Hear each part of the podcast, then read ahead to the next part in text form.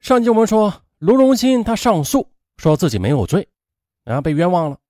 他说，警方采取了车轮战，不让他睡觉，长达五十多个小时没有合眼，他有点神志不清，这才签了有罪的笔录。于是呢，他上诉了。上诉之后，检察官们也认为啊，说警方审讯的合法性值得怀疑。八次供述，唯一一次有罪的供述是在第七次。但是这次的录像却只有图像，没有声音。而勐腊县的警方给出的解释是设备出现了故障，这显然是不行的啊！法律是严谨的，由此检察官认为了这份有罪的供述的真实性无法得到保障。除此之外呢，案件尚有一系列的疑点没有解开。从现场勘查来看，这是一起强奸杀人案，一审法院认定了。卢荣新构成了强奸罪，可是呢，指证卢荣新犯强奸罪的证据除了口供之外，警方却没有在现场提取到任何痕迹物证，这不正常的。更诡异的是，在案发现场，警方发现了一根毛发，经过鉴定呢，这根毛发既不是卢荣新的，也不是邓丽的，那它的主人会是谁呀？这个重点，警方也没有查清楚。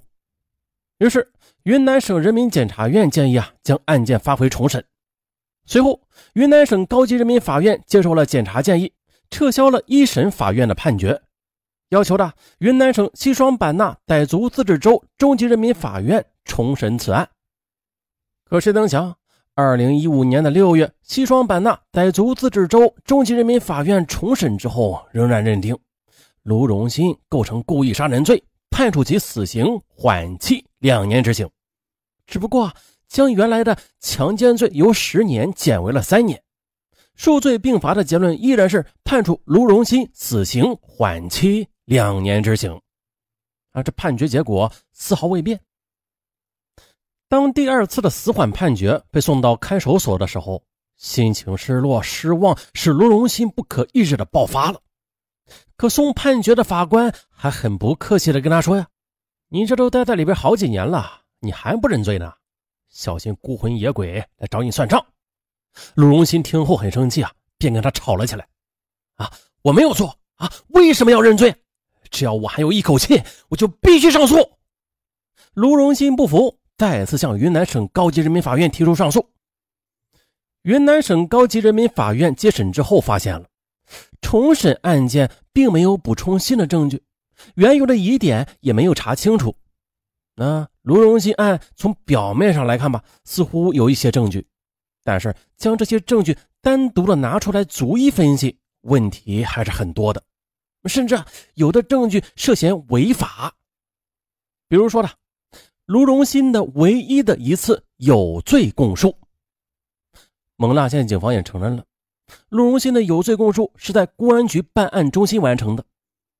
根据我国刑事诉讼法的相关规定，嫌疑人在被拘留之后的，警方应该尽快的将其送往看守所，最迟不得超过二十四小时。可是，卢荣新的这份有罪供述是在二零一二年九月二十一日深夜做的，而此时呢，他已经被关押两天多了，时间长达五十多个小时。警方对他的审讯违反了相关规定，所做的笔录那就是不合法的。那这样的话，由于主要的定罪证据存在问题，云南省人民检察院要求云南省高级人民法院启动非法证据排除程序。根据疑罪从无的原则，认定了卢荣新无罪。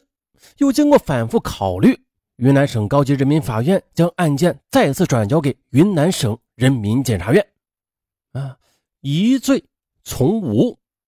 由此呢，为了揭开真相呢，检察官一面对卷宗材料进行全面的复核，一面去案发现场展开调查。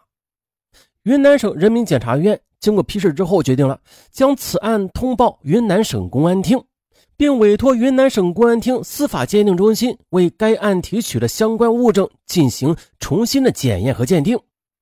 于是呢，云南省公安厅运用新的技术，将邓丽的下身提取物重新做了鉴定，啊，结果有了惊人的发现，出现一个新的 DNA 样本，既不是卢荣新的，也不是她丈夫韩星的，而是第三个人的。随后的云南省公安厅将卢荣新案的有关物证又送往了北京，请公安部鉴定中心进行更权威的检验。哎，结果呢，不仅同样的从邓丽的下身提取到第三个人的 DNA，还从邓丽的内裤上也提取到了同样的 DNA。于是，云南省人民检察院联合云南省公安厅成立了专案调查组。并且向勐腊县公安局发出重审启动侦查的公函。哎，别说，这现代技术一旦介入，那破案可就简单多了。这不呢，通过现代的刑侦技术手段，侦查员们很快就锁定了第三人的 DNA，属于卢荣新同村的男青年洪树华的。洪树华是一九九四年出生，二零一二年时邓丽被害，他年仅十七岁。那为什么洪树华当年没有被公安机关纳入侦查视线呢？原因有二：一是当年他是一名未成年人；其二就是案发前他的右手骨折受伤，并且做过手术的，当时还没有痊愈，所以啊就把他给遗漏了。可此时嘛，经过新技术的介入，专案组认定了洪树华有作案嫌疑，就依法传唤了他。洪树华呢很识趣便如实的交代了犯罪经过。根据洪树华交代，案发的当天，他在山上打鸟，无意中看到在玉米地里干活的邓丽，啊，歹念顿起，便胁迫邓丽与之发生关系。在强迫着发生关系之后，又担心事情被败露，他呢就用裤带将邓丽给勒死了，然后又将尸体就近掩埋。那洪树华交代的作案过程与现场勘查。还有相关鉴定的报告，那是更加吻合的。他交代的一些细节啊，如果不是作案者，根本就无法得知的。比如，比如呢，洪淑华他对此供述说，自己先是击打死者的头部，接着又用自己的裤带勒死了死者，然后掩埋尸体，并将锄头丢弃在小河里。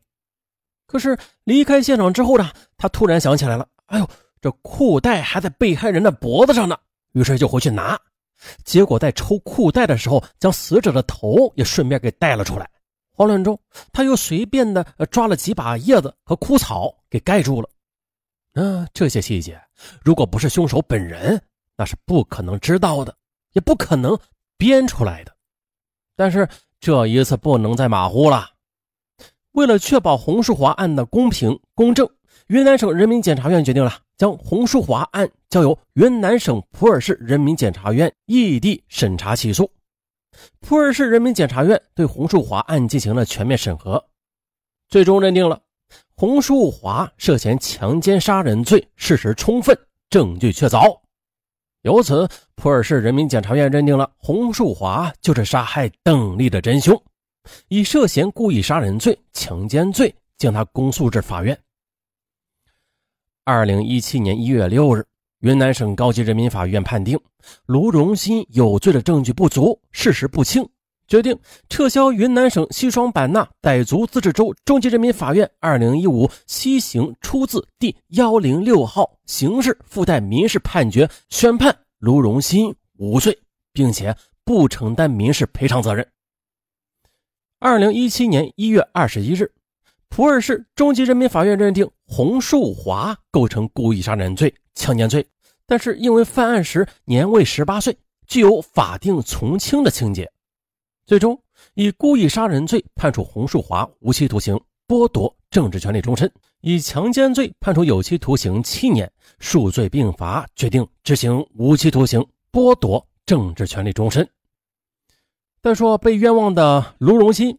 他于二零一七年一月六日被释放了，从被逮捕到释放共羁押一千五百七十天。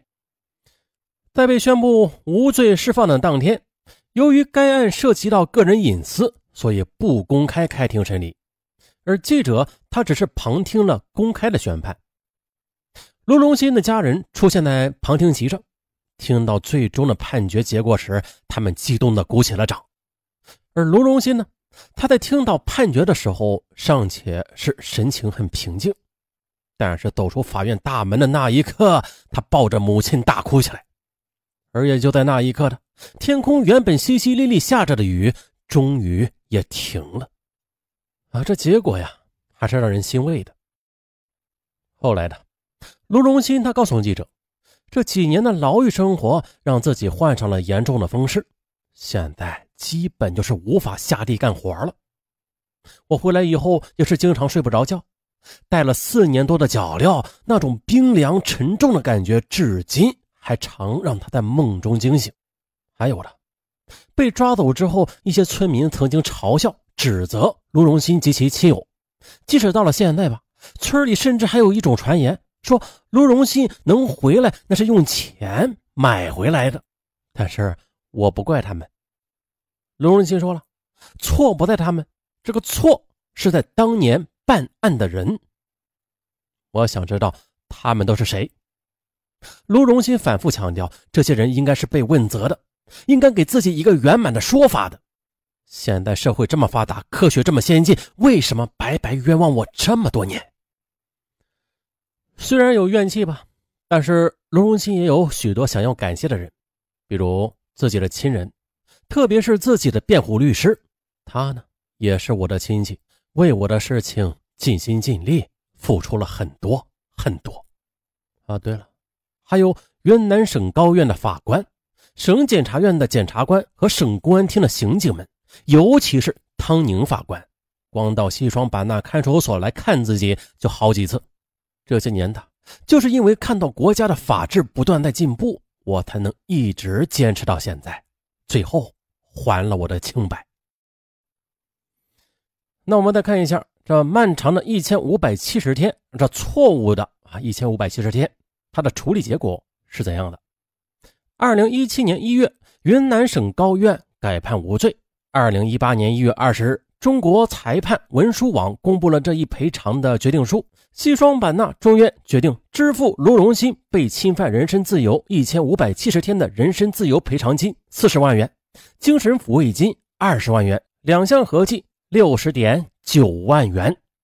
一月二十一日，卢荣新收到六十点九万余元的国家赔偿款，对于赔偿结果未提异议。二零一八年二月一日，卢荣新案件入选二零一七年推动法治进程十大案件。啊，在看守所里蹲了四年多后，卢荣新被无罪释放。